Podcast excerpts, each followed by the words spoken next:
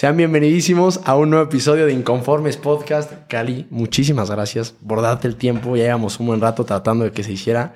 Gracias por estar por acá, güey. Ah, encantado. Muchas gracias por la invitación, Picho. No, hombre, no traigo tan buena voz, pero lo bueno es que vas a hablar tú, tú más el día de hoy. Sí, tú te ves así medio acabado, pero, pero Yo, me, yo, me, encargo. okay. Bueno, les voy a dar una semblanza que Cali me dio. Está poca madre. La verdad es que la le dije como, güey, me encantaría algún día tener esa semblanza. Es la, es la oficial. Pero, está pero está sí, poca madre. Ahí les va.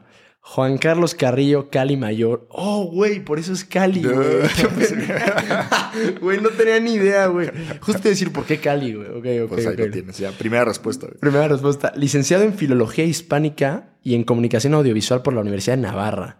Estudió una maestría en Narrativa y Producción Digital en la Universidad Panamericana. Actualmente cursa un doctorado en Comunicación en la Universidad de los Andes. En Chile, con una tesis sobre la violencia en el cine mexicano. Oh, yeah. Güey. Sí. Está, está, está, poca madre. Interesado en guionismo y en la investigación en aspectos relacionados en la, con la narrativa y la poética en la ficción audiovisual. Ah, desde 2016 es director de la licenciatura en comunicación de la Universidad Panamericana, donde imparte eh, materias de cine, narrativa audiovisual y comunicación escrita. Ha participado como jurado en varios festivales internacionales de cine y es analista de, guion, y de, de guiones y crítico de cine. Correcto. Güey, qué cabrón. Pues el día de hoy me preguntabas de qué vamos a hablar.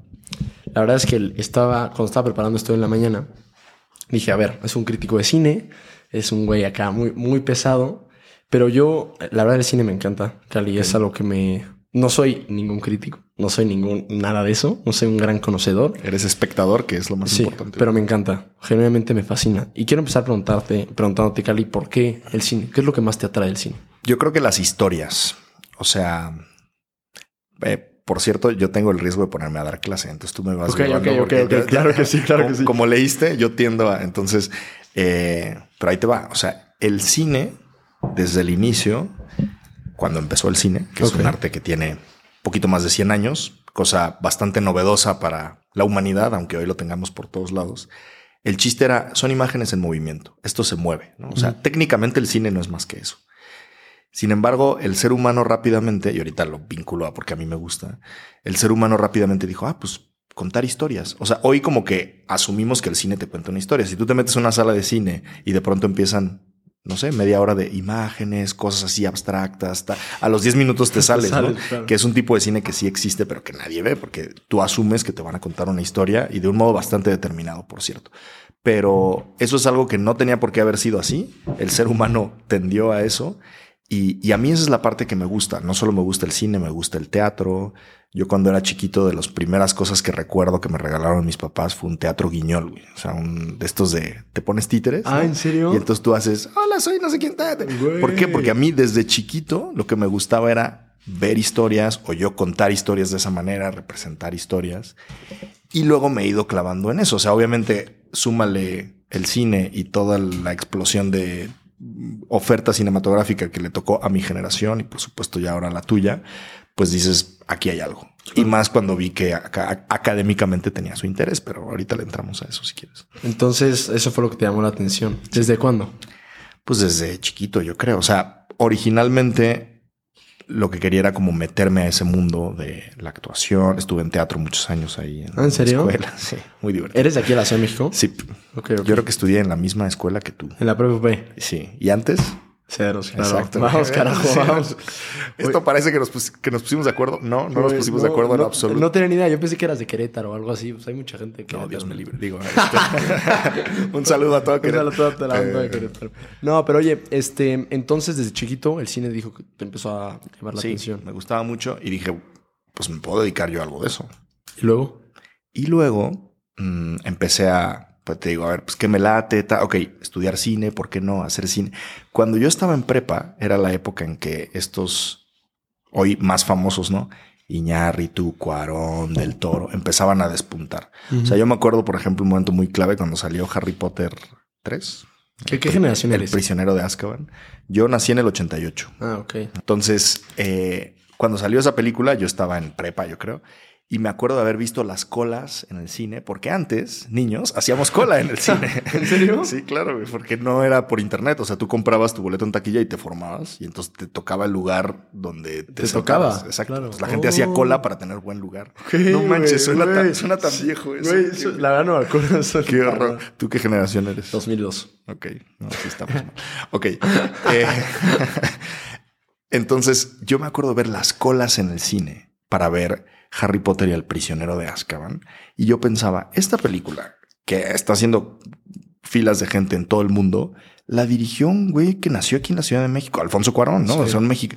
Que, pues, ¿por qué no? No, o sea, sí se puede. No tienes que ser solo Spielberg, en fin. Entonces empecé a ver, oye, a ver dónde estudió cine y empecé a buscar aquí en la Ciudad de México, que son las primeras, perdón, las principales escuelas de cine del país, el entonces CUEC, que es parte de la UNAM, el Centro de Capacitación Cinematográfica, que está aquí, pasé ahorita enfrente viniendo hacia tu casa, en fin, ¿no? Entonces, eh, pero no me latía, como que todo era demasiado técnico y yo decía, bueno, a mí me gusta la parte cultural, la parte de contenido y que solo me enseñen a manejar una cámara como que no me dice mucho, ¿no? Te gusta la parte más como de la historia. Exacto, El, sí. el juguito del asunto. Y sobre todo esto que después he ido, spoiler, después he ido encontrando en el mundo académico, decir, oye, una como justificación de esto, o sea, esto por qué es tan importante. O sea, yo en la prepa UP, que ya hablamos, estudié en área 4 y ahí estudié cosas como muy profundas de filosofía, de literatura, o sea, que te abren a un mundo que dices, oye, esto está muy cañón y el cine no es solo una cosa técnica, ¿no? Es una Sí. cosa cultural, profunda, pero ¿quién me explica eso? Y en ese entonces, por azares de la vida, conocí a un español que vino a presentar un libro que me dijo, oye, ¿y no has pensado estudiar en la Universidad de Navarra? Me dije, ah, pues, pues no lo había pensado, la verdad. Sí, mira, hay una, tú lo leíste ahorita en la semblanza, ¿no? Hay una carrera que es comunicación audiovisual. Yo dije, ah, pues es más o menos lo mío. Y hay una doble licenciatura con filología hispánica, que es una cosa rarísima que cuando me inscribí no sabía. ¿Es lo de las estaba- letras? Exactamente. Ah, güey, iba a sonar un culto en mi podcast, güey. Te hubieras quedado con.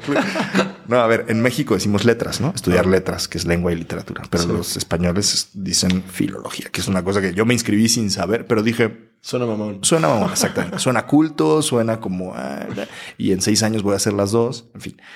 Y me metí, pero con esa idea de, oye, algún día, pues a ver si hago algo de cine, algo de...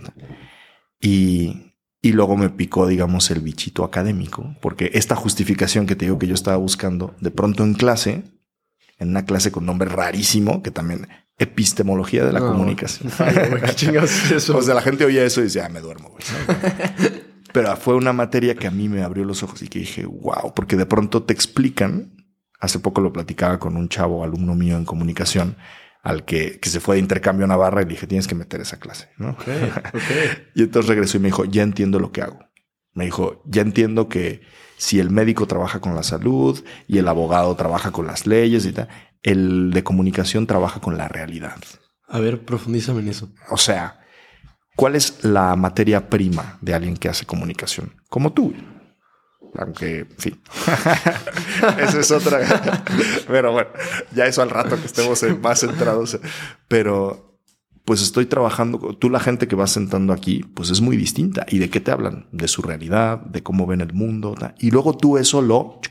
¿no? O sea, con tus preguntas lo vas llevando hacia cierto lado, captas una parte, sobre todo en audio aquí por el formato, ¿no? Pero también en la imagen. Sí. Eh, lo podrías captar de otra manera, ¿no? Sacando una infografía al respecto del perfil de no sé quién.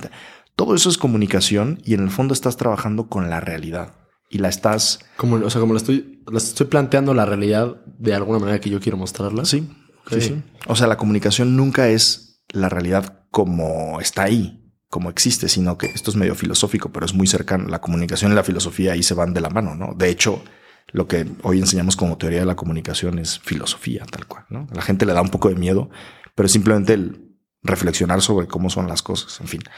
Y claro, tú representas las cosas, no, puedes conocer el mundo como Como es, ¿no?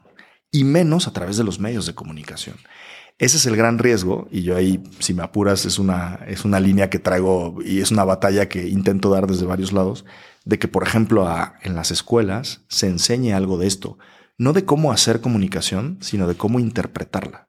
Es decir, para que la gente no vea la tele y diga, ah, sí, en las noticias, e- esto fue así. Ah, sí, este político es un mentiroso. Ah, sí, no, espérate.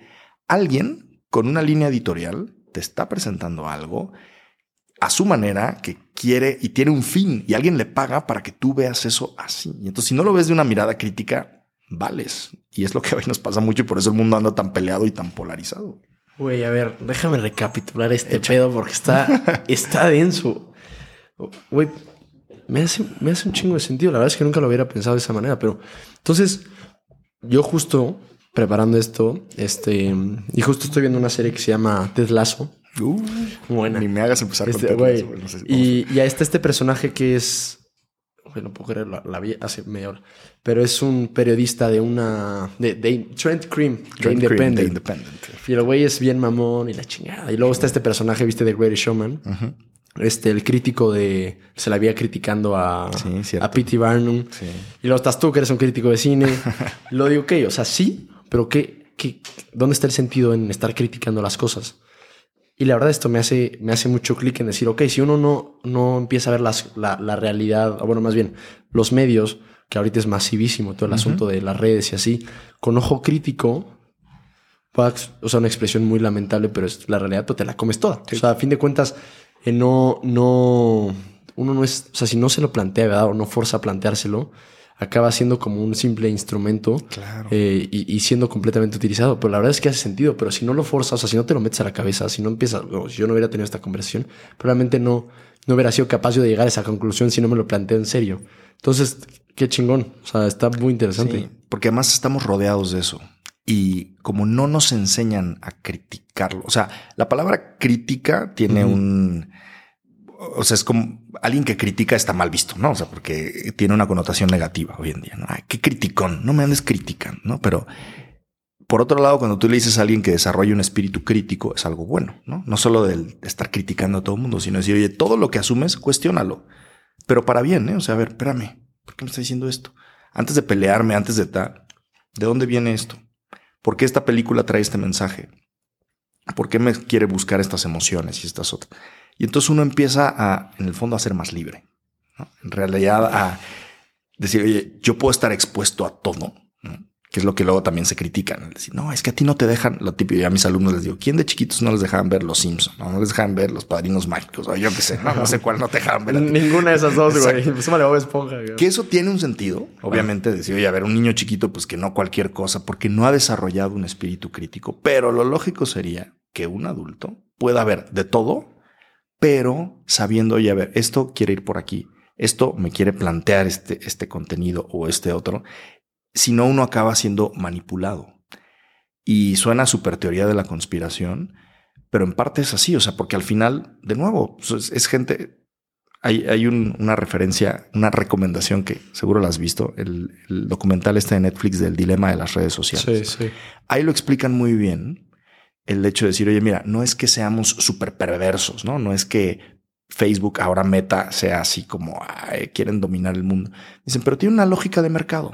Entonces, por ejemplo, las redes sociales, lo que quieren, pero para sobrevivir, simplemente para que Como empresa, claro. como empresa, porque es gratis, ¿no? O sea, claro, nadie pagaría Twitter ni Instagram, Sí. pero todos nos quejamos si el contenido no va a lo que nos gusta. Entonces, decir, oye, claro, como no vas a pagar, ellos necesitan esa lana, entonces te van a ir poniendo publicidad según lo que quieran que veas tú y van a ganar más dinero, les va a ir mejor en la medida en que tú estés más tiempo ahí. Y por tanto van a ir poniendo cosas que te vayan enganchando para estar ahí. Claro, ese documental lo explica muy bien. Si tú no eres consciente de eso, vales mal. O sea, porque, porque te van a clavar ahí y tu vida les importa poco. En buen plan, decir, oye, Sí. que seas sano, que seas este. O sea, pues Facebook no es meta, no es responsable de que ah, vete a un hike el domingo entero en la mañana. No, si puedes estar sentado viendo Instagram para Perfecto. Mark Zuckerberg, mejor, pero no para ti. Claro. Entonces, por eso es en, en eso y muchos aspectos es tener esa distancia, pero para eso hay que saber y hay que decir, oye, pues no necesariamente cuanto más de esto, mejor. Hay varios estudios, perdón, de los directivos de Silicon Valley y así, que no dejan que sus hijos tengan redes sociales. ¿no? Hay estudios también de que gente con mayor ingreso y mayor educación utiliza menos y sus hijos las redes sociales. Que por, entonces no es de quien más puede, sino de quien tiene una cierta educación para decir, oye, no me conviene, está peligroso. ¿no? Oye, a ver, me quiero regresar a cuatro- 40 cosas. Porque Échale. quiero llegar al tema de saber más, pero primero necesitamos pasar por lo previo. Hablas de la libertad. Esto me interesa un buen.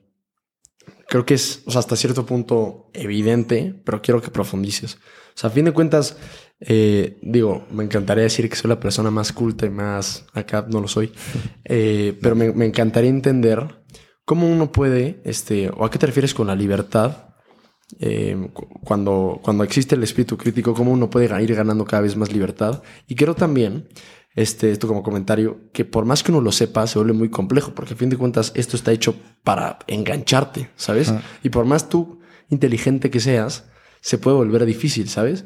Yo tengo una contraseña, bueno, más bien, un amigo tiene una contraseña que a los 45 minutos de Instagram se quita. No más, o sea, no lo puedo usar.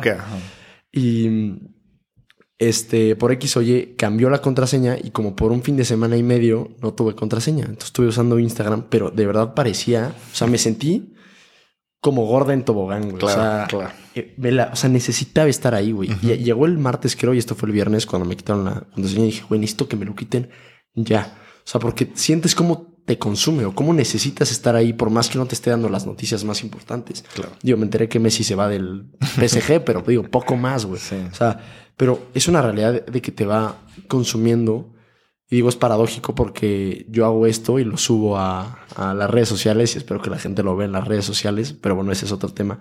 Pero quiero regresar al tema de la libertad. Sí. Creo que el que das es un gran ejemplo, ¿no? Porque aparentemente, decir, oye, que, que alguien no te permita ver en tu celular lo que tú quieras y tenga una contraseña que tú no sepas, eso, en principio, si lo vemos así en, eh, lenguaje más coloquial posible, en principio eres menos libre, ¿no? Porque no puedes decidir, aunque tú quieras, claro. ¿no? De pronto, pues no puedes, no puedes verlo. Eh, yo, como sabes, vivo en una residencia de estudiantes con varios eh, universitarios. Abrazo a la RUP. Saludos. Y, y, ahorita me acordaba de esto porque justo un chavo le pidió a otro, oye, en exámenes, este, ponme una contraseña para que vean menos mi celular. Ahorita retomo el ejemplo porque es el que me interesa, pero en plan anécdota, este cuate acabó sus exámenes, se fue de regreso a su tierra y no le habían quitado la contraseña. Entonces le empezó a escribir y, oye, güey, este, ya la contraseña. y el otro obviamente le dijo, no, güey, te friegas. Entonces el otro está ahí sentado en Guasave, maestro, que no hay nada. En Guasave, güey. Exactamente, no hay absolutamente nada que hacer viendo al infinito. Entonces hay un meme por ahí de, ¿no? de este güey ahí valiendo. no sé si al final logró su contraseña o no, pero en principio eso es, oye, eres menos libre, ¿no? O sea, alguien te está impidiendo ver el contenido que tú quieras. Pero tú mismo, dime, ¿cuándo te sentiste más libre? Cuando estabas así y decías, bueno, haré otras cosas, o cuando estuviste hasta el martes viendo Instagram como gorda en tobogán. Sí, fue justo, pero es que este creo que está, esta es, la paradoja más importante de nuestra actualidad. Y bueno, creo que, o sea, genuinamente el tema de, o sea, no me quiero ir muy para allá, o bueno, chance sí. Este, el tema de los placeres, el tema de, de la gratificación instantánea, pero no, o sea, el, no sé, es que pasan muchas, muchas cosas por mi cabeza, pero como uno pretende o cree que es mucho más libre cuando hace lo que quiere o lo que cree que quiere, cuando uno en realidad está siendo simplemente esclavo de los impulsos. Y creo que todos en el fondo lo sabemos, pero nos duele mucho más aceptar que no somos lo suficientemente fuertes como para aguantar esos impulsos, pero no tenemos que serlo. Creo que se requiere mucha humildad y mucho trabajo mental de decir, güey, no hay pedo. O sea, yo discutía con una persona mucho de que hay algunas, algunas cosas que me cuestan. Por ejemplo, comer un, sneakers. O sea, que neta me encantan, güey. O las malteadas, güey, me encantan. y este, pues si quiero ponerme a dieta, no compro helado y esta persona me decía que, güey, compre el helado para que pruebes tu fuerza de voluntad. Y digo, cabrón, es que no, güey, o sea, seré pendejo. Claro, o sea, voy a valer. A, fin de cuentas veo ese lado y digo, güey, pero en tu cabeza, a mí me jugaba mucho el, es que Rodolfo eres débil, Rodolfo no puedes. luego es como, bueno, sí, no puedo, güey. Pero justo si, si puedo decidir antes, me estoy como permitiendo más libertad. Pero es, es como una manera de verlo que cuesta mucho de verla así en la sociedad actual, ¿no crees? Sí, sí, totalmente. A ver, los filósofos hablan de dos tipos de libertad, ¿no? O sea, digamos, o más bien de la libertad entendida en dos sentidos. Ok.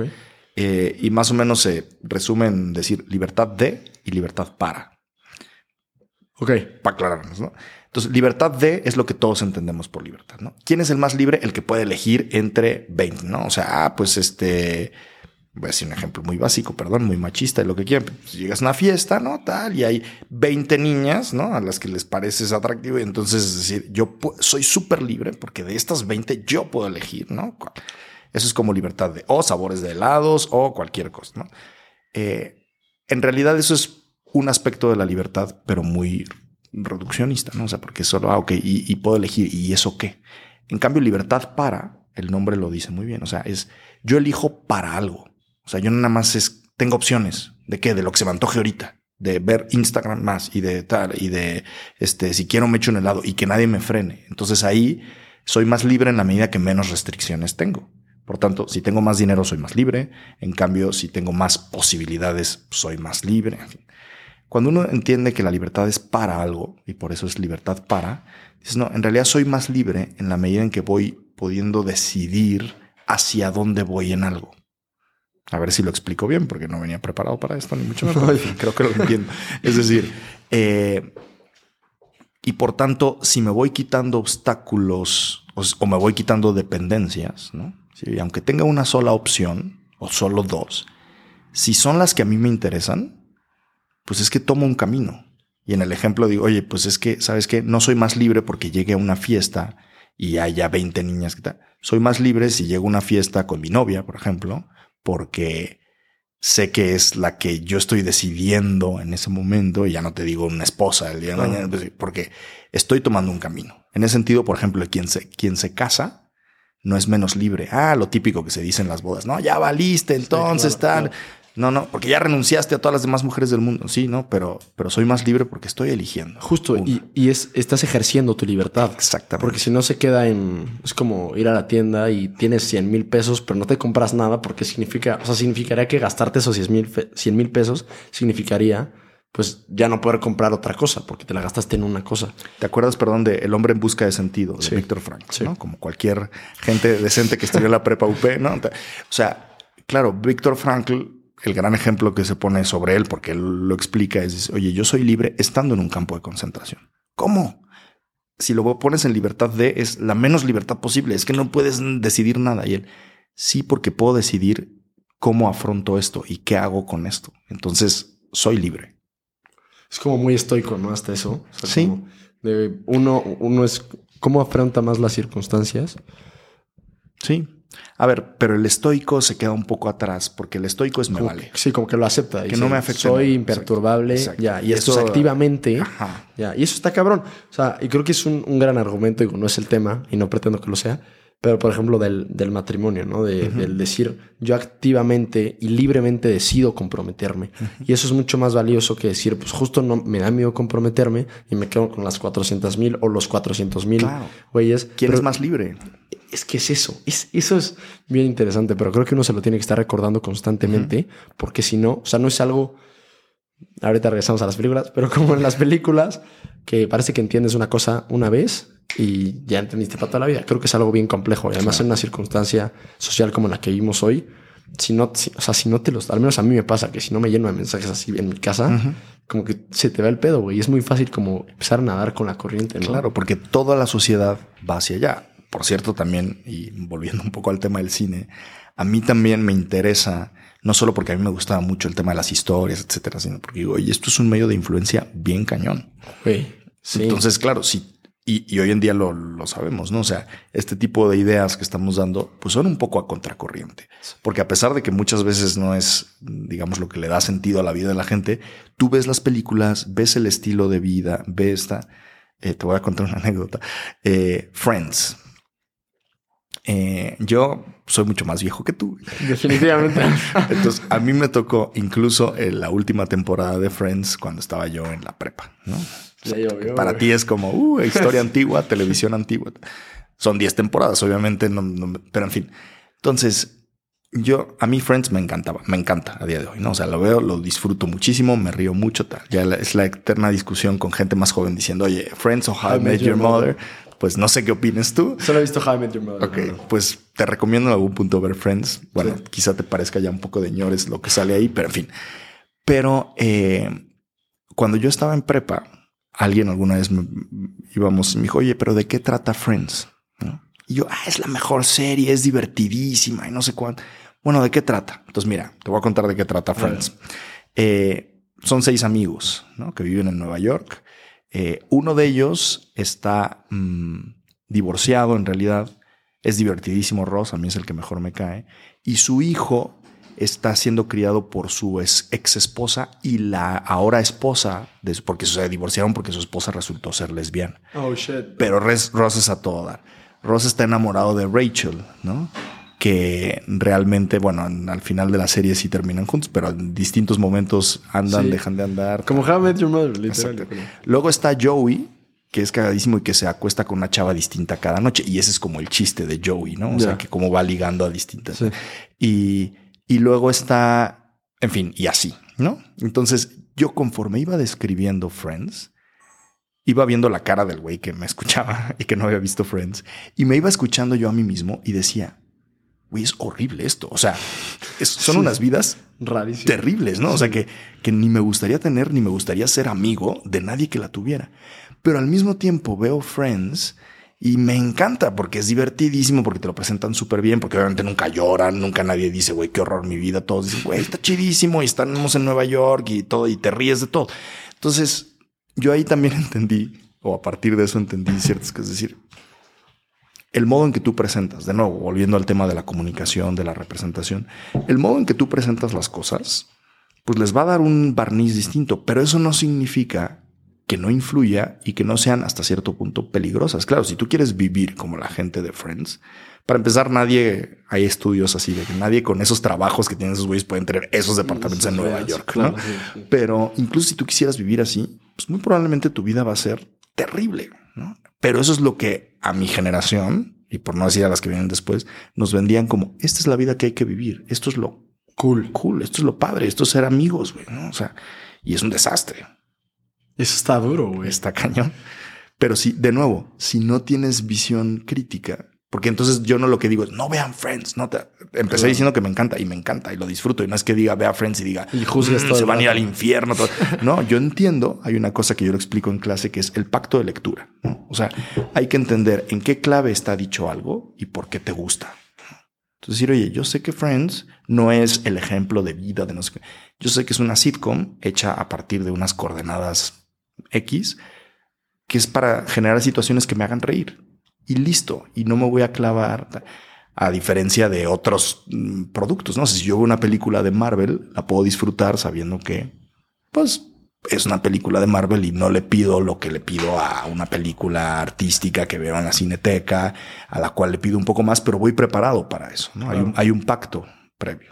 Ok, güey, es como ir con cierta predisposición. Justo. A no juzgar, a entender y como a, sí, exacto, a disfrutar a fin de cuentas, ¿no? A ser espectador. Desde la perspectiva en que está planteado ese contenido en específico. Y entender que, o sea, pues sí, entender, creo que también tiene mucho que ver con, a lo mejor con el autoconocimiento y con saber lo que uno piensa, porque si uno no tiene claro lo que piensa, a lo mejor es muy fácil ser manipulado por, por, las, por los medios, que es algo que sucede mucho y no sucede todo el tiempo. Me pasa que. Eh, dijo, es que no sé si van a hacer. ya lánzate. Bueno, este, güey, camino a, a, donde va a terapia. Digo, tú me conoces muy bien. Este, o al menos sabes cómo pienso. Hay un anuncio, eh, o sea, para subirte al segundo piso, justo en Molinos, por la OP, de, de, condones, güey. Que dice como, nos vamos de donde no nos vetan, un pedacito. Yo como, güey, o sea, en mi cabeza lo veo siempre todas las semanas que voy para allá. Y en mi cabeza es como, güey, o sea, por, o sea, no sé, me, me genera mucho ese tipo de, de, anuncios que hacen alusión a como lo prohibido, como diciendo estos pendejos que no nos están dejando ponernos en X lugar, que alguien se ve que no los dejó. Eh, y me parece, o sea, a lo que ves que acabo pensando mucho en ese anuncio, o sea, como, güey, y, y, es un poco creo que a lo que va, a lo que van ese tipo de anuncios, o ver los, ver los anuncios de Axe que te muestran el güey con 25 niñas y acabas pensando en Axe. O sea, no sé, me parece como algo muy lamentable caer a ese tipo de estrategias que a fin de cuentas funcionan. Claro, claro que funcionan y lo saben muy bien. Por eso hay gente que estudia eso y por eso hay gente que se dedica a eso. A ver, la publicidad mueve muchísimo dinero. Y, y, justamente el tema es qué se está transmitiendo ahí, porque la publicidad, eso también me toca luego verlo en clase, y no solo es eh, una estrategia que, ah, funcionó, vendimos más Coca-Cola no, es realmente va generando patrones en la sociedad y influye incluso muchísimo más que el cine, yo diría, porque lo tenemos por todos lados y está diseñado para hacerte, se llama comunicación persuasiva, ¿no? O sea, quiere provocar en ti una actitud, una, un comportamiento determinado. En el sentido más básico, comprar algo. Pero incluso si se puede como pensar de cierta manera, tener ciertas ideas. Ciertas tendencias, ¿no? Exacto. Y de Güey, nuevo, perdón, volviendo a la libertad, muchas de esas cosas, o sea, muchas de las cosas que hoy en día se piensan, Son gracias a eso, ¿no? exacto. Güey. Y la gente cree que es porque es súper libre. No, sé libre Es y sé X, ¿no? Eh, ten tal ideología. Güey, es que no eres libre, es, estás pensando lo que quiere Mac, que Apple que pienses o que pienses, o Facebook o whatever. Güey, es un trip, ¿no? Qué pedo, güey. La verdad, eso me parece bien, bien loco. Pero también me parece bien interesante y una oportunidad buena. O sea, porque justo hace poco discutía con un amigo, o bueno, platicaba sobre ciertas decisiones que uno puede tomar. Y justo lo que le dije es como, güey, si uno no defiende lo que cree, ¿quién chingados, cabrón? O sea, a fin de cuentas, si uno no se planta en lo que de verdad cree estar convencido, está cabrón. Hay un libro que no es ninguna masterpiece, pero a mí me encantó. O sea, eh, de ubicas Matthew McConaughey. Sí. Sacó su libro que se llama Green Lights.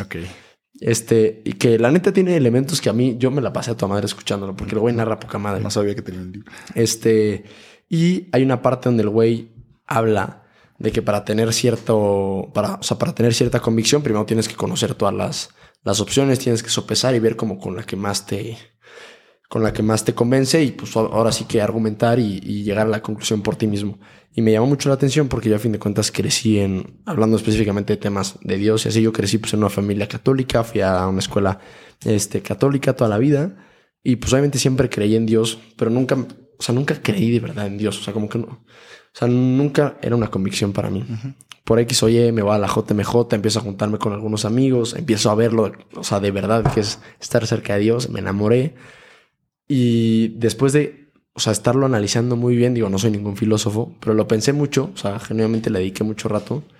Llegué a la conclusión de que sí, que era lo- algo en lo que genuinamente creía y estaba absolutamente convencido, estaba dispuesto a defenderlo ante todo. Pero llegué a una conclusión. O sea, creo que muchas veces el peligro está en creer las cosas porque se nos enseñó nada más a creerlas, que no tiene nada de malo porque yo ahora a mis hijos les quiero enseñar a ser católicos, pero quiero también darles las bases de, de cómo, o sea, no sé si a lo mejor me estoy yendo, o sea, estoy dando muchas vueltas, pero creo que este, debemos de cuestionarlos las cosas, cuestionarlos las cosas y llegar a las convicciones por nosotros mismos. Y una vez que lleguemos, estar dispuestos a defenderlas. Porque creo que es muy fácil como que ser hoy resbaladillas, ¿no? Como que no hay verdad, todo el mundo es tu verdad, es, o Sí, sea, sí. y creo que eso está de la chingada, Sí. la verdad. Porque entonces nos lleva también, uno, a un mundo polarizado, donde cada quien piensa lo que sea y el de enfrente es un idiota porque no piensa como tú. Y no hay, y no hay, argu- no hay Y no hay diálogo. Exactamente. Y el riesgo, si no hay diálogo, tampoco hay libertad. A ver, uno puede no ser libre, por supuesto, teniendo, por- porque es un riesgo también, ¿eh? o sea, desde el punto de vista, eh, decir, oye, mm, formar a la gente, por ejemplo, en, bueno, en valores religiosos, católicos, tal. Obviamente ahí, si la gente no está convencida, puedes pasar por encima de su libertad. Por eso hay que ser siempre. Digo, hay que ser lanzados, pero cuidadosos en decir, oye, pero que esto sea libre, ¿no? Sí. Porque si no, uno puede ser llevado por la corriente. Cosa que hoy en día como que se recuerda mucho y no, y tal, y la iglesia seguro, no, no te quieren libre. En fin, eso es como muy... Pero por otro lado, lo que la gente no se da cuenta es que tienen como, o bueno, no quiero generalizar, pero hoy en día en la sociedad son como bien vistas ciertas religiones, entre comillas, que no son tal, pero que son modos de pensar que hay de ti, ajá, como pienses distinto. Hay de ti como se te ocurra decir que, en fin, cosas que no estoy diciendo justo porque da miedo y porque Claro. te cancelan, ¿no? Y te funan y entonces este... No, sí, pero güey, sí, sí, cabrón. Es que eso está de la chingada, porque entonces, por ejemplo, hablando, hablando un tema bien delicado, pero el aborto, güey, donde todo, o sea, respetamos todas las opiniones siempre hasta que alguien piense distinto. pero la tuya no, güey. Sí, entonces es como, güey, qué chingados. Justo hoy en la tarde viene un influencer que se llama Rorro Chávez, güey. Ah, Personaje, güey. ya me lo saludas. Este, y. Se quedó eh, una vez en la RUP. Ah, neta. Mira, este, y el güey habla mucho sobre ese tema y me parece, la neta, bastante valiente que, güey, un güey de medio millón de followers llega así a huevo, soy pro vida. O sea, y creo que eso es algo, o sea, como bien, bien admirable y hay que seguirlo porque muchas veces en una conversación, yo el primero, cuántas veces me he callado el decir como, no, pues ya neta, soy pro vida. Porque me da un chingo de miedo este, que la gente vaya a decir como, ah, pinche mierda, no sé qué, porque sabes que se te van a ir encima, cabrón. Pero creo que, o sea, no solo hay que decir, ah, soy pro vida porque Dios dice que hay que ser pro vida. No hay que, creo que uno tiene que aprender a, a, que bueno, al final sí es eso, pero este, uno tiene que llegar a las conclusiones correctas y estar dispuesto a argumentar y a dialogar, porque si no, no, no existe nada, cabrón. Y más hoy en día, a ver, hay el, fue un poco polémico el documental este del Papa. Ah, sí. Amén. No lo vi, güey. Pues te recomiendo que lo veas. ¿no? Tú que andas también estas cosas, porque yo las, las dos grandes reacciones que veo es que de gente conocida mía, si no están muy cerca de la iglesia y así, o incluso en contra, decían, ah, qué fregón.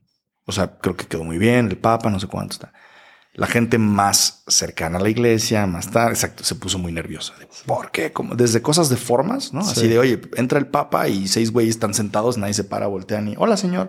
o sea, desde eso que, claro, para un católico practicante es como el Santo Padre, ¿no? En fin, hasta cosas obviamente más de fondo del asunto, porque, volviendo al tema de antes, eso no es, ah, el papa se encontró con seis jóvenes random. No, fue un tema construido de comunicación y que buscaba cosas muy específicas, ojo, no a favor del Papa, ¿eh? o sea, con perfiles súper difíciles, que el Papa cuando se lo plantearon dijo, ok, le entro, pero al menos que haya una que sí, esté un poco a favor del asunto, que, es una niña que queda muy bien, por cierto, ya lo verás, ¿no?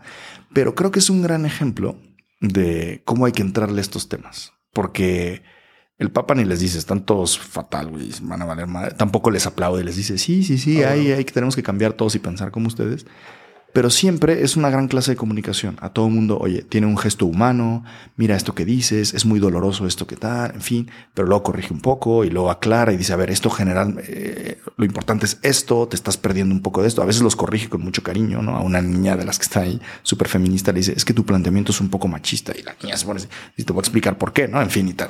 Entonces, pero es bien interesante porque dices, oye, sí se puede. O sea, sí se puede tener claro lo tuyo dialogar con este mundo a cómo está, porque creo que tampoco se trata entonces, oye, tener, tú de ahorita decías, hay que alzar la voz y mantener tus valores.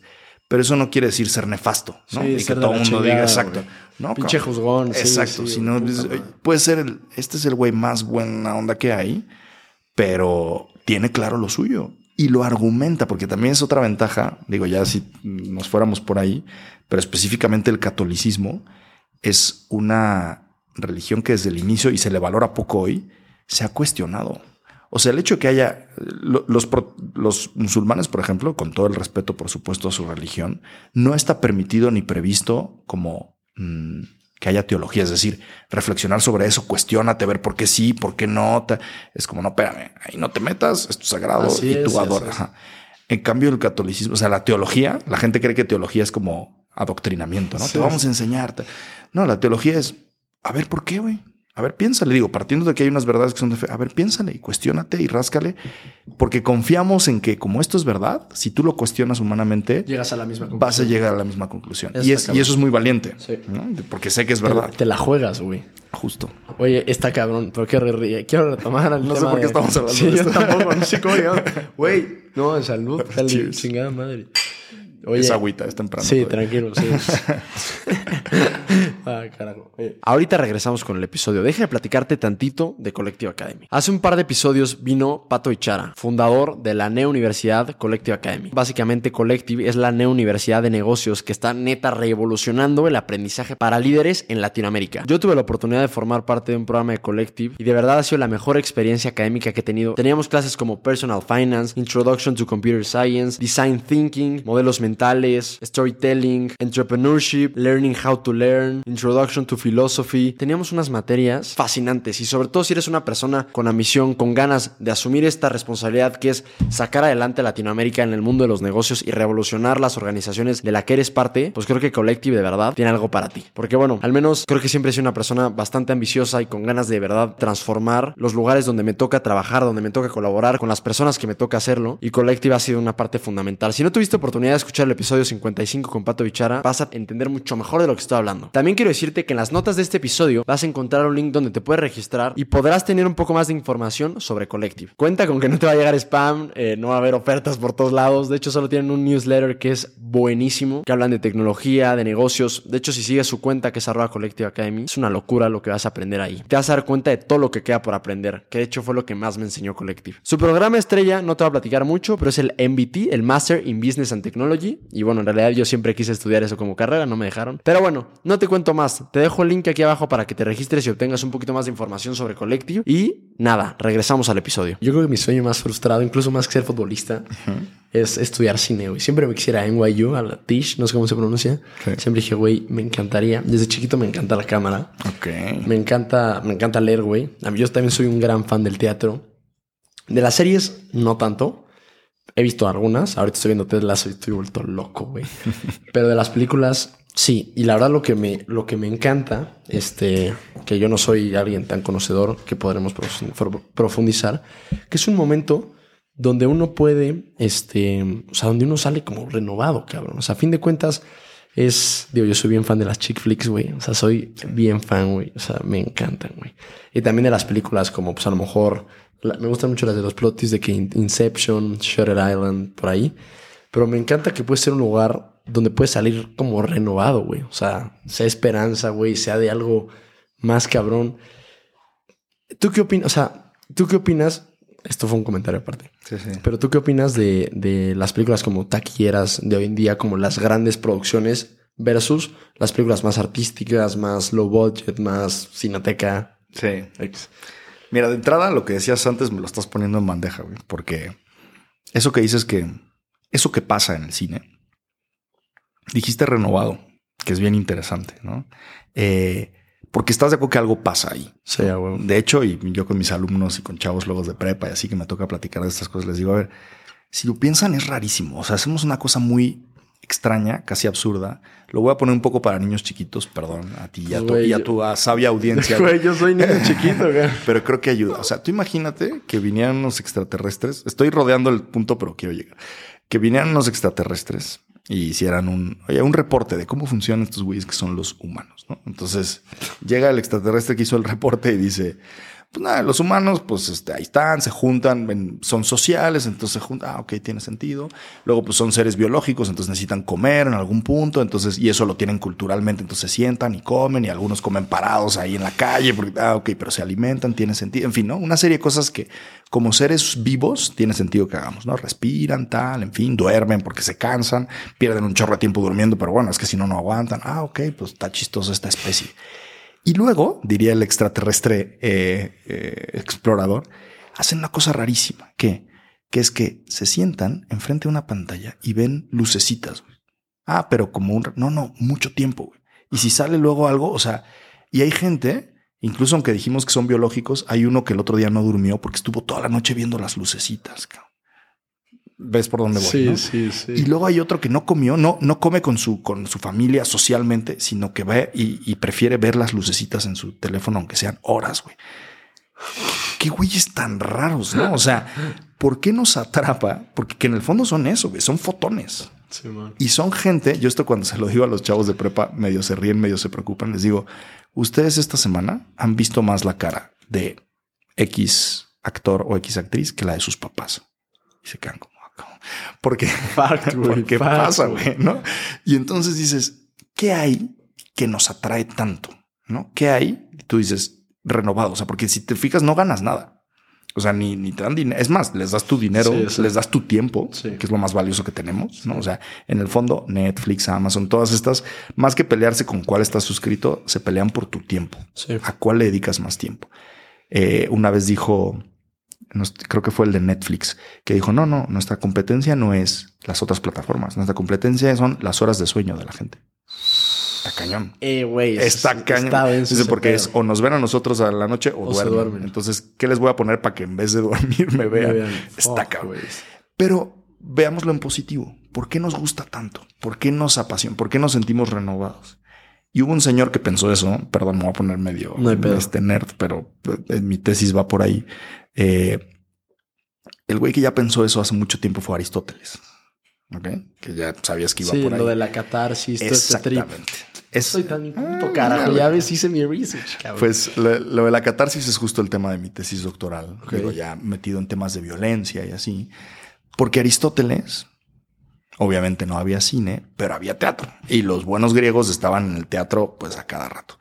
Y Aristóteles, finalmente filósofo, es decir, observador que se cuestionaba de todo, como buen griego iba al teatro y dijo, aquí pasa algo. O sea, ¿por qué hay unas que nos gustan y otras no? Para empezar, ¿por qué hacemos esto? Porque venimos a sentarnos a ver que algo que es falso. Sí. Todos sabemos que ese güey está fingiendo. Todos sabemos que No que se murió. Exacto, que no se murió, que estamos perdiendo el tiempo, ¿no? Entre comillas.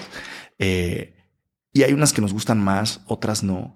¿Por qué las que sí son bien fregonas nos hacen sentir distinto? Y empezó a... Y como era tuc, Y entonces dijo, ah, bueno, ahí es donde haces catarsis. Tú lo dijiste en un sinónimo que es renovado, ¿no? O sea, pasa algo ahí. Tú ves Ted Lasso, no sé en qué temporada vas. Ah, la uno, güey. Ok.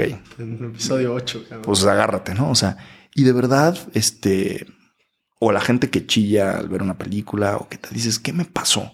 Algo aquí y me satisfajo. O sea, no dices, "Ay, perdí dos horas de mi... A veces sí, a veces pero sí. muchas veces dices, si funcionó, dices, qué fregón. O sea, esto me dio algo, me sentí renovado. Entonces, mientras eso lo logre el cine, pues ahí vamos a estar. Claro. Y yendo a tu pregunta, perdóname, No, pero no, por favor. güey. entre, o sea, el cine, las produc- grandes producciones, ¿no? Eh, Marvel, o el cine más artístico, ¿no? De cineteca, que todo cine es artístico en realidad. Pues mira, de nuevo el pacto de lectura. Depende qué quieras ver en ese momento, depende que te funcione, depende... Hablando en términos de espectadores, yo soy partidario de ver de todo.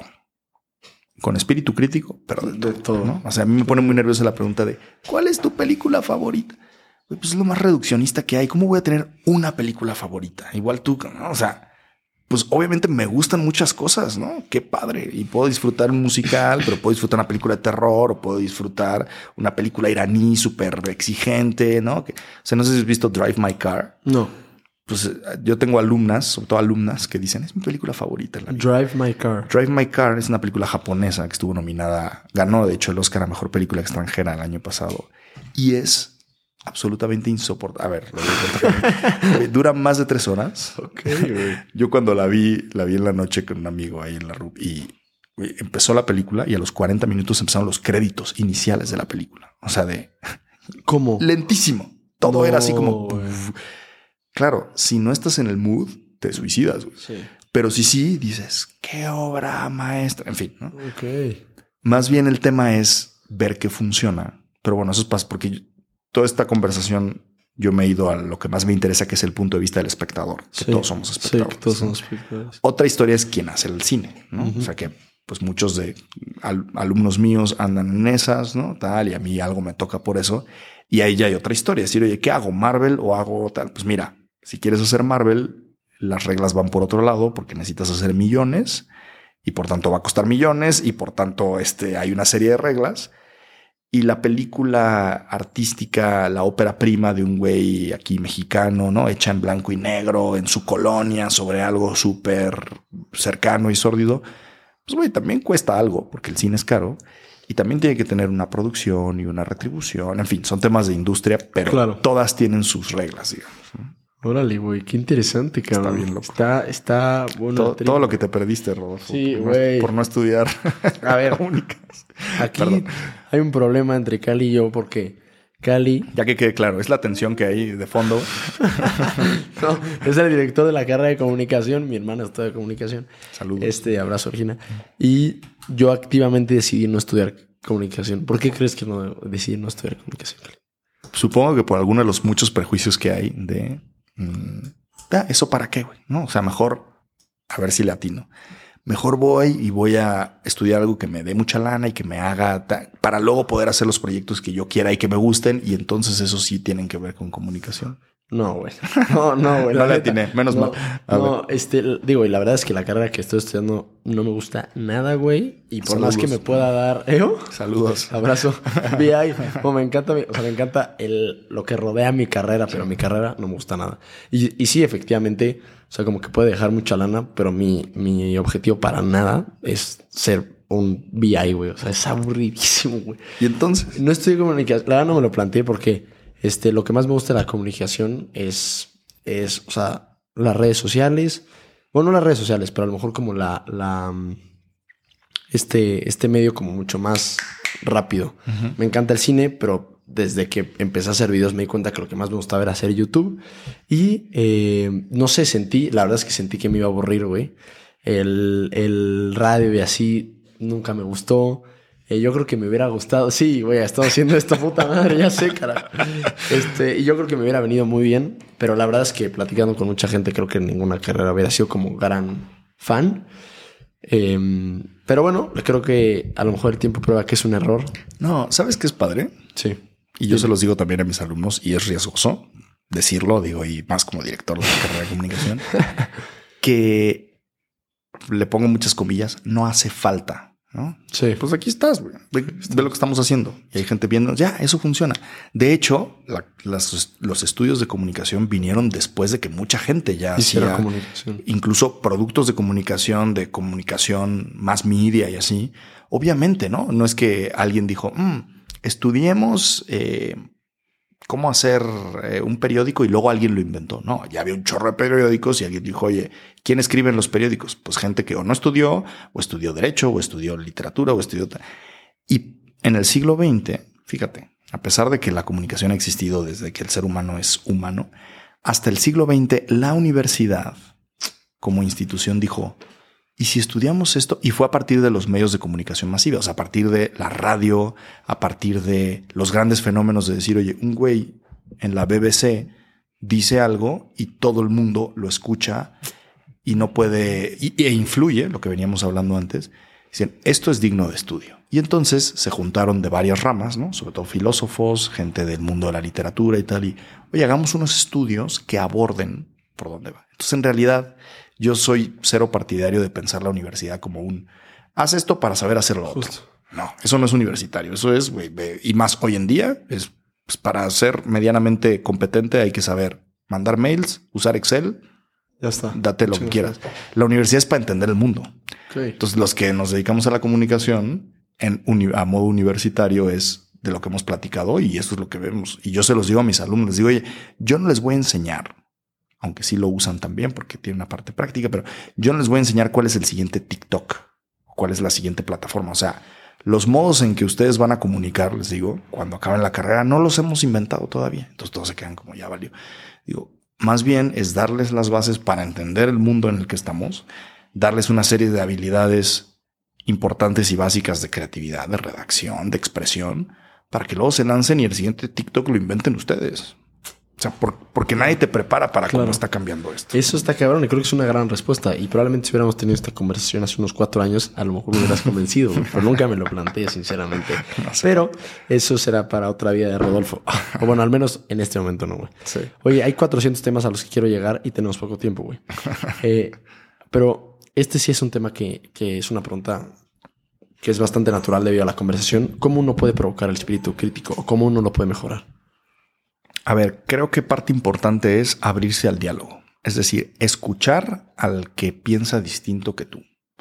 Por ejemplo, los algoritmos de las redes sociales son peligrosos porque hay unas cosas que se llaman, la, llaman las echo chambers, ¿no? La cámara de eco, que es decir, tú, en tu modo de abordar la comunicación, sobre todo el ejemplo pasa en muchos medios, pero en las redes sociales es muy claro, ¿no? Tú entras a tu Instagram, entras a Twitter o entras a Facebook o a la que sea y en principio estás viendo lo que tú crees que es como el mundo, ¿no? Ah, mira, la gente piensa, pasó tal noticia, ¿no? ¿Qué opina la gente de que Messi se haya ido? ¿Qué opina la gente de que Claudia Sheinbaum el 16 de junio va a renunciar para ser la candidata? ¿Qué?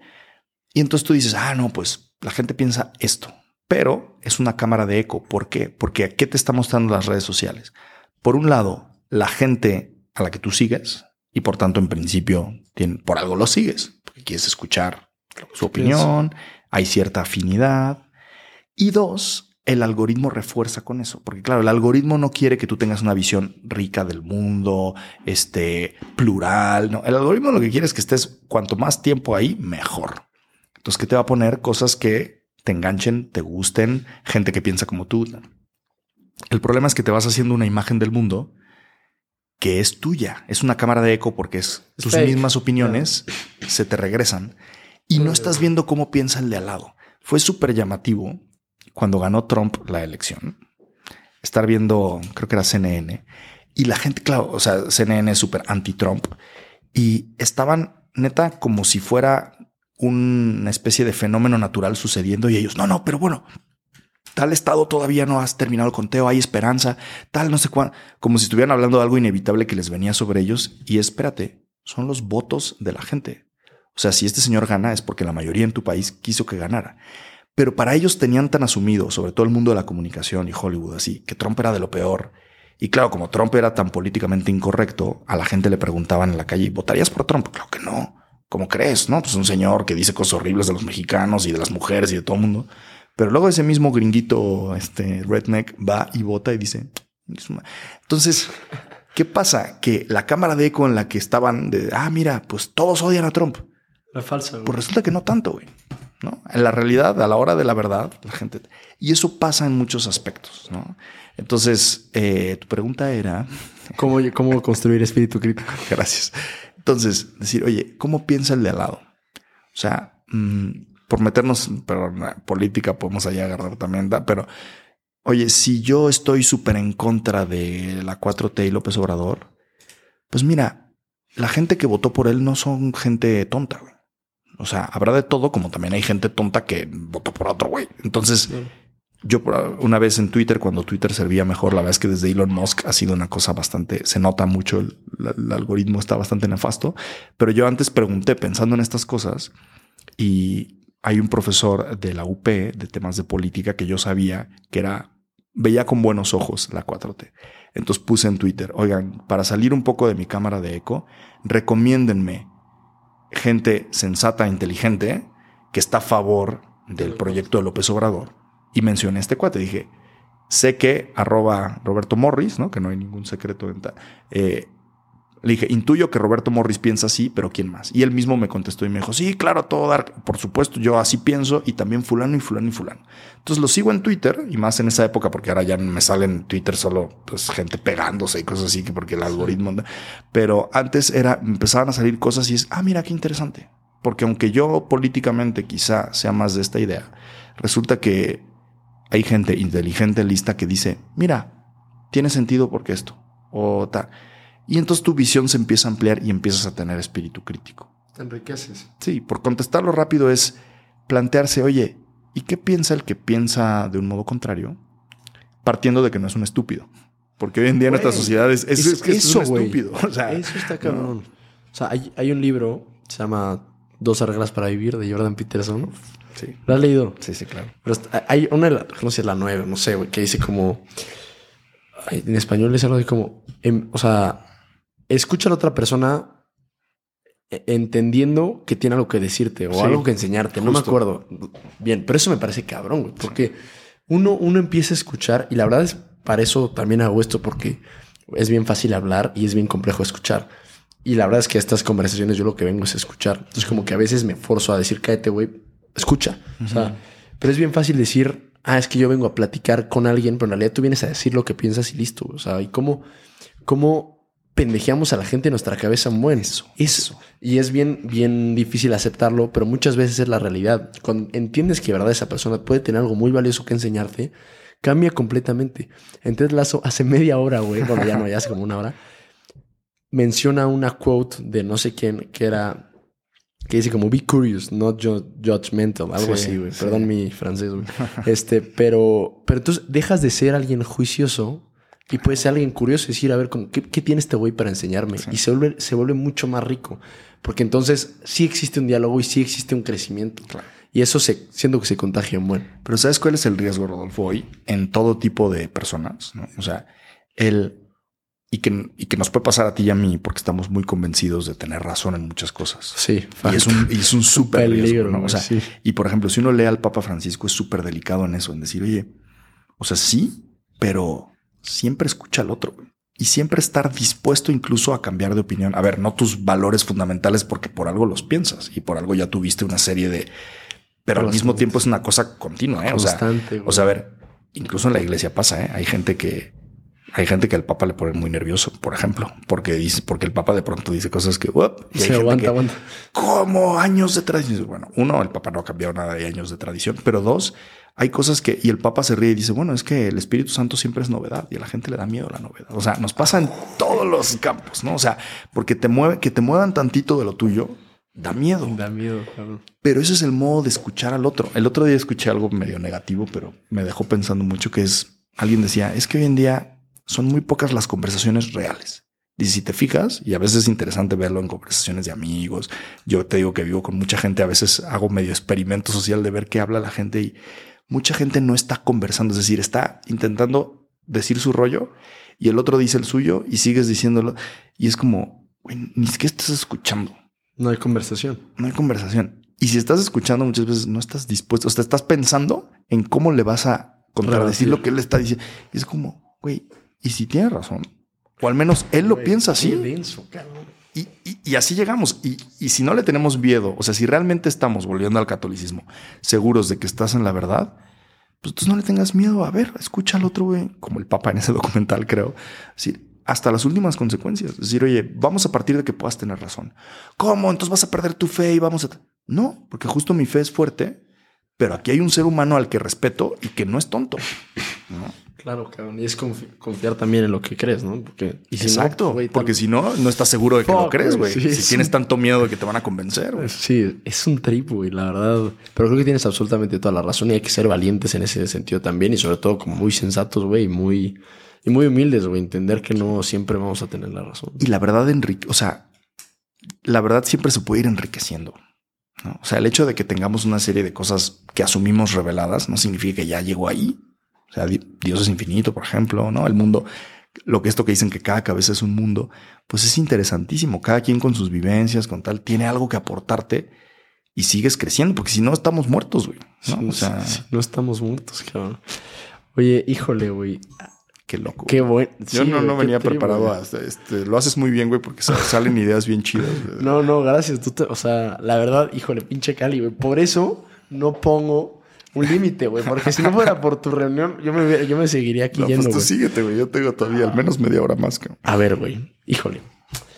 Eh, voy a hacer una pregunta que he hecho. Creo que eres la persona, a la tercera persona que le hago esta pregunta. Y este, pero creo que eres una persona que me puede responder bastante sensatamente. Qué miedo. Este, ¿cómo no puede conocerse más? Mira, no lo he pensado mucho, como nada de lo que ha salido hoy. Ok. Pero creo que en parte Digo, ya no es por repetir lo que ya dijimos ahorita, pero en parte cuando uno también como que se contrasta con lo que otros dicen, vas conociendo lo que tú mismo piensas mejor, ¿no? Sí. O sea, decir, sí, ah, mira, resulta que yo siempre tenía muy asumido que esto, pero hay gente que piensa distinto por esto, entonces, ah, mira, pues chance yo soy un poco más así. Luego, escuchando, o sea, somos muy dados. También hay tipos de personalidades, pero en general somos muy dados a, ¡pum!, yo voy y este soy, ¿no? Y entonces yo me afirmo. Y además nuestra sociedad, que en parte no digo que esté mal, ¿no? Pero nos lleva mucho eso, ¿no? Como imponte, haz lo que a ti te apasiona, ¿no? Haz, sigue tus sueños y tal. Sí, güey, pero a veces eso hace mucha hincapié en el yo, yo, yo, yo.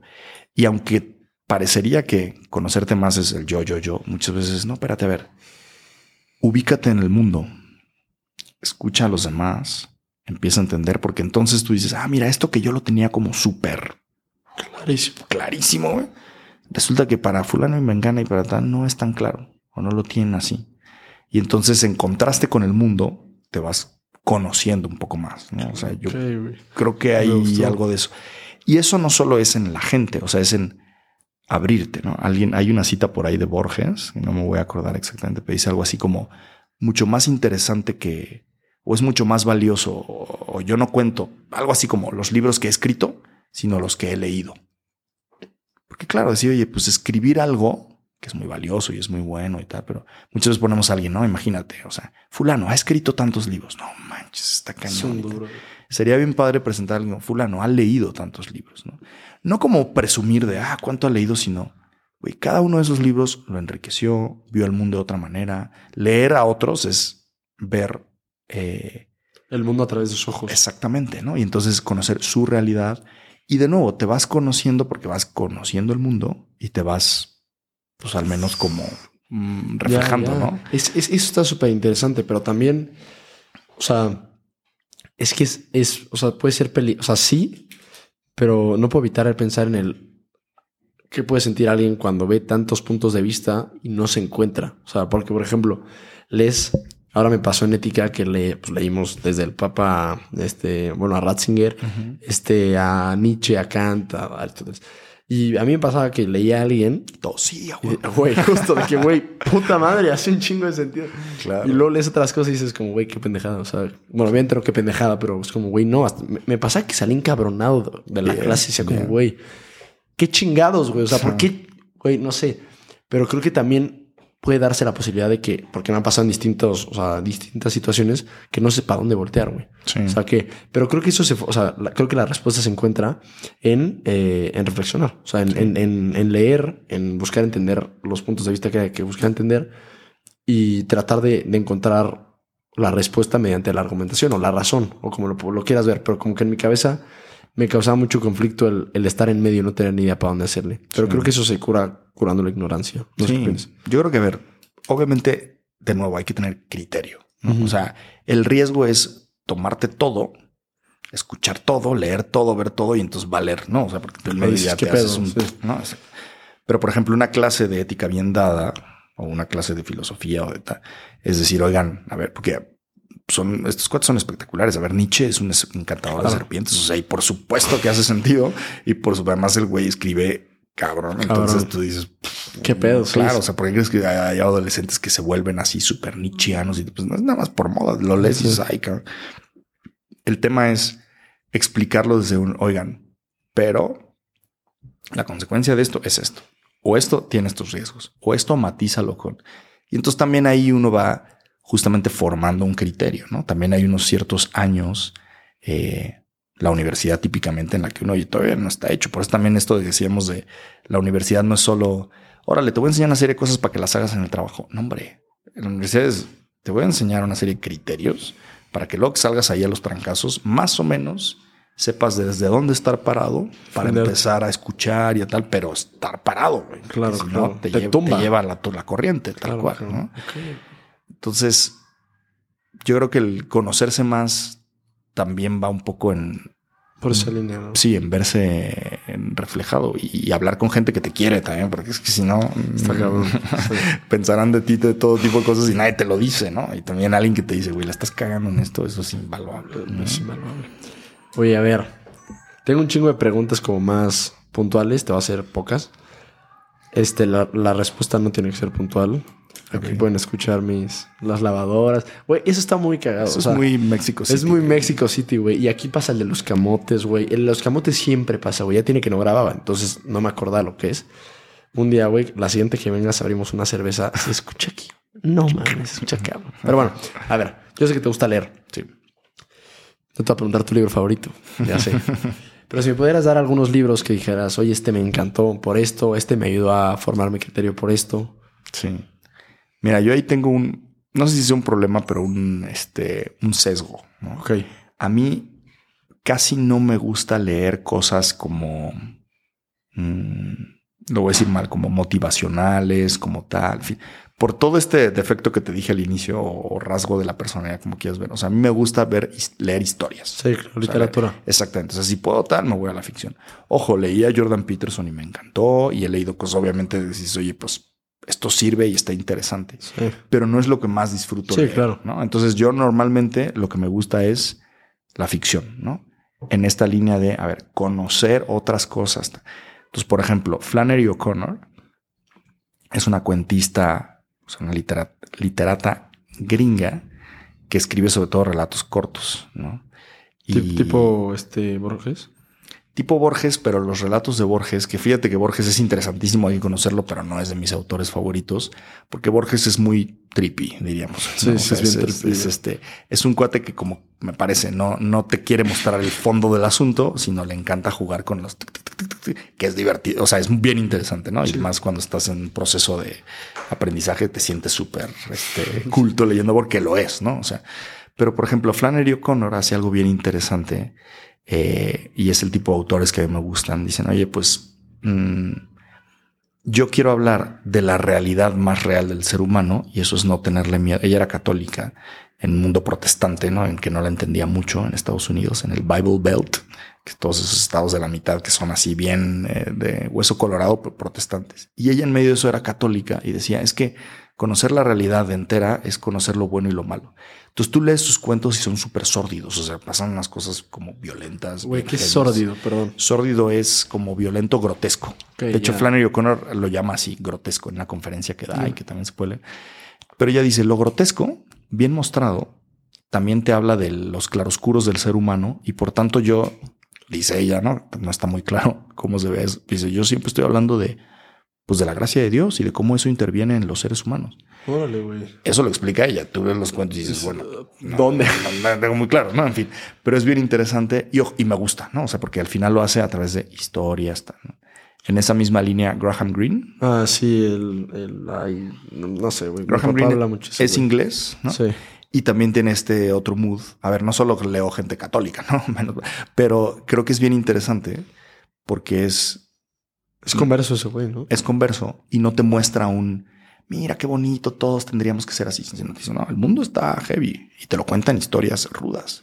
Pero él tiene una perspectiva y dice, pero mira, pero hay redención, ¿no? O sea, pero, pero esto va hacia algo bueno. Tipo Dostoyevsky. O sea, que siempre es una así. Exactamente, exactamente.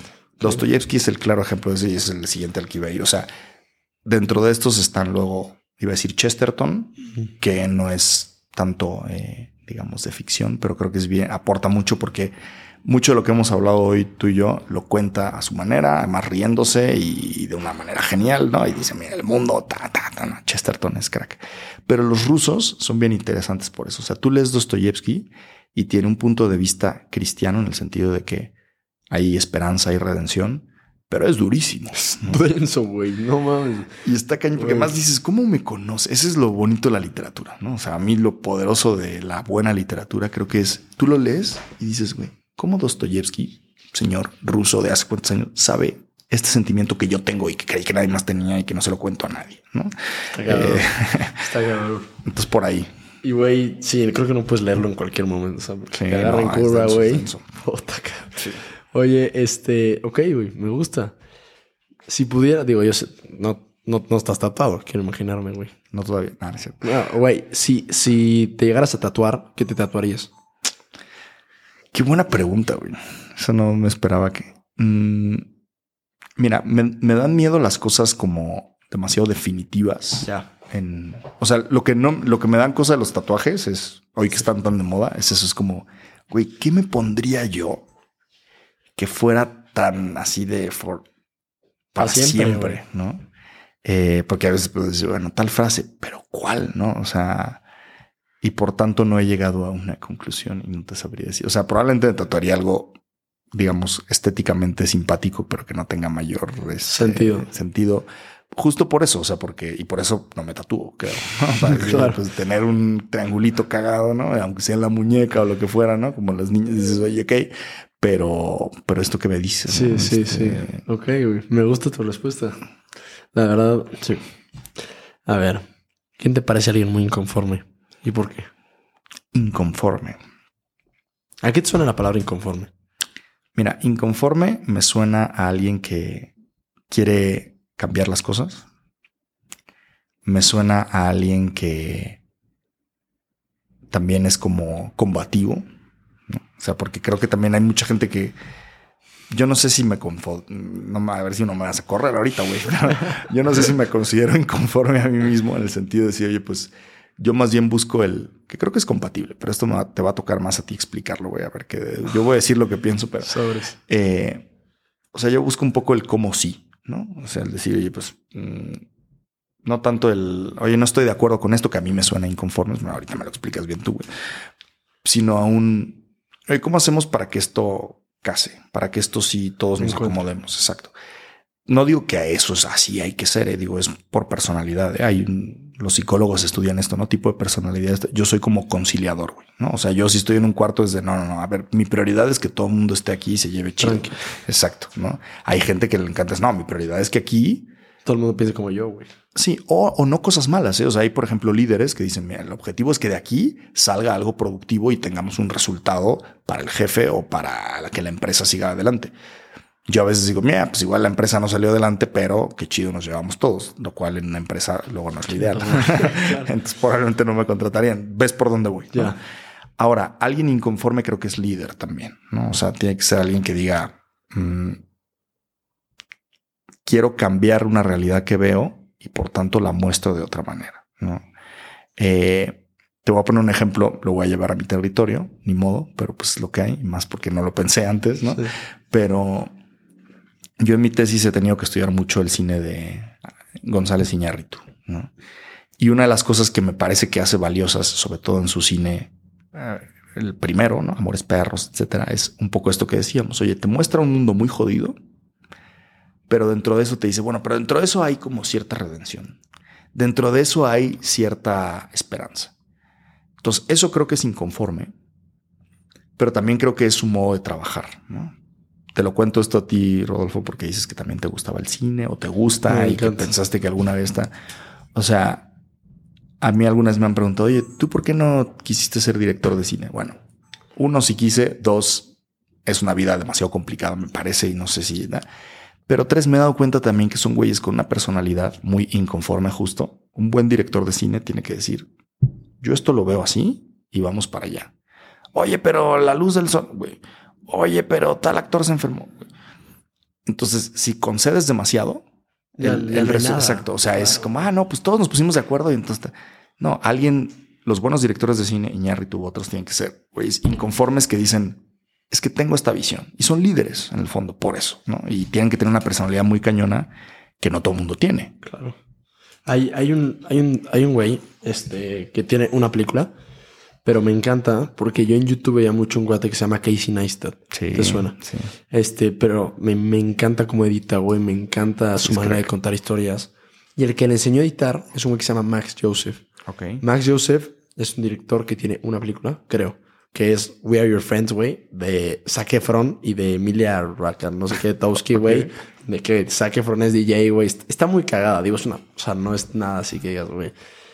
Pero tiene dos documentales buenísimos en YouTube. Uno que se llama Bookstores, que yo creo que es mi video favorito de YouTube en la historia, güey. Me encantan las librerías. Y yo lo he visto creo que cinco veces, güey. O sea, dura 40 minutos. Pero tiene otro, güey, que no había visto, que acabo de ver, que se llama Dix. De que imbéciles, lo, o sea, lo va...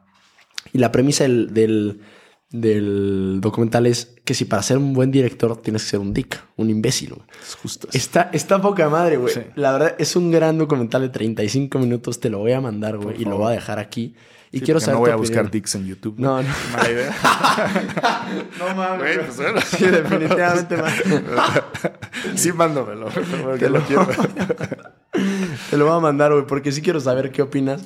Pero está, está muy chingona. Es un güey que cuenta historias padrísimo. No creo que esté hecho para las películas, pero creo que está hecho para YouTube. Pero va por ahí, mira. Y es, es un. Es algo bien interesante, güey. Me encantó tu respuesta en Inconformes.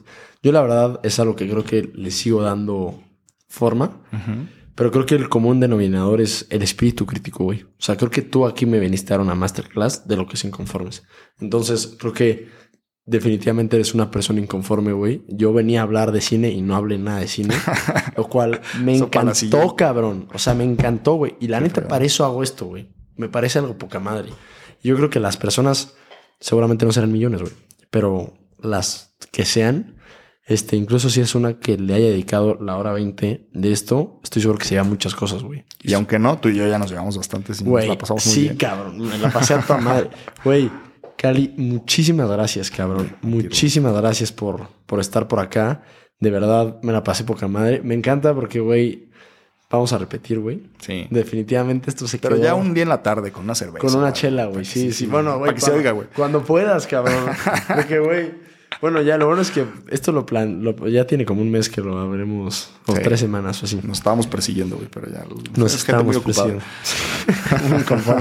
Nada, ¿algo más quieras decirle a la gente inconforme? No, pues que, tenía ganas de estar aquí y felicidades, que siga Nada, nada. Ayudando y creciendo. Oye, tienes que compartir esto cuando salga a toda tu gente, güey. por favor. Neta, güey. Pues sí, yo de eso Sobres. vivo, güey. Nada.